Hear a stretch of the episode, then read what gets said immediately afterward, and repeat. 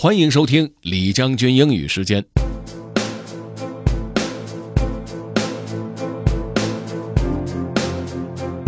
今天和大家分享的这篇文章内容是关于如何过滤掉噪音。我们现在生活的环境确实各种各样的干扰实在是太多了，怎么样让自己更能够静下心来，专心的做一件事情呢？听听今天这篇文章，或许能够有帮助。Let's get started. Have fun. Filter out the noise by Leo Babauta.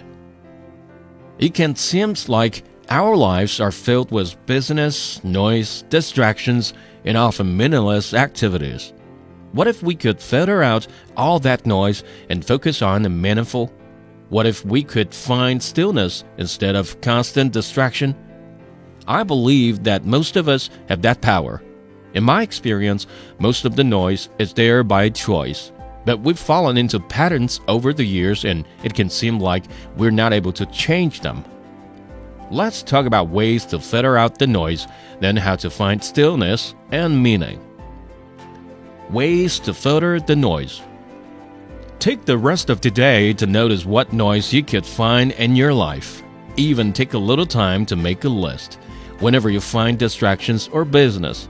For example, noise in my life comes from email, WhatsApp, Snapchat, Twitter, blogs, and other sites I like to read, text messages, Slack, and watching Netflix. You might have other sources Facebook, Instagram, Messenger, news, cable TV. Once we are aware of the noise, how can we filter it out?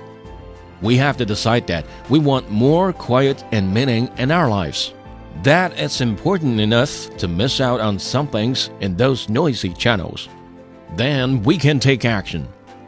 Turn off notifications as much as possible, including the unread messages count by each app on your phone. Decide to check on some things like Facebook, Twitter, Instagram just once a day. Others you can check twice a day or three times if needed, like email or Slack, but set a limit delete accounts or delete apps that aren't giving you real meaning. I deleted my Facebook account years ago. Unsubscribe from everything possible in your email account and from Twitter or any other app where you are following people or blogs or websites. If you use an RSS reader, unsubscribe from as many feeds as possible. Leave only a handful that give you meaning. Tell people that you're only checking your messages once a day to set expectations. Don't use an autoresponder. I find those annoying. Instead, just send a message to the people who matter most and ask that they be understanding. Set a time each day when you watch TV or movies, if at all.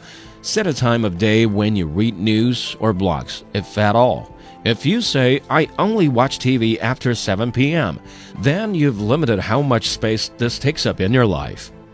If there are some things, like email, for example, where you need to stay connected because of work, try to negotiate with your boss or team so that you can find periods of disconnection. For example, ask if you can take a couple hours in the morning and a couple in the afternoon to be disconnected, to focus on more important work.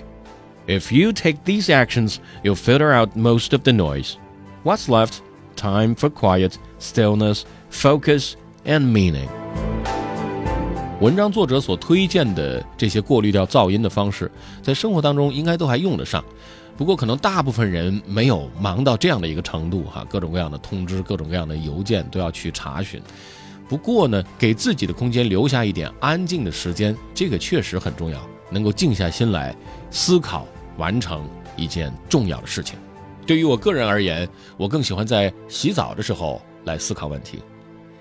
如果你想回听本期节目，可以关注重庆之声的微信公众号“重庆之声”，点击品牌就可以进入李将军英语时间了。另外呢，也可以在喜马拉雅 FM 上搜索“李将军”，就可以找着我了。OK，that's all for today. Thanks for listening. This is generally 李将军。下期节目见。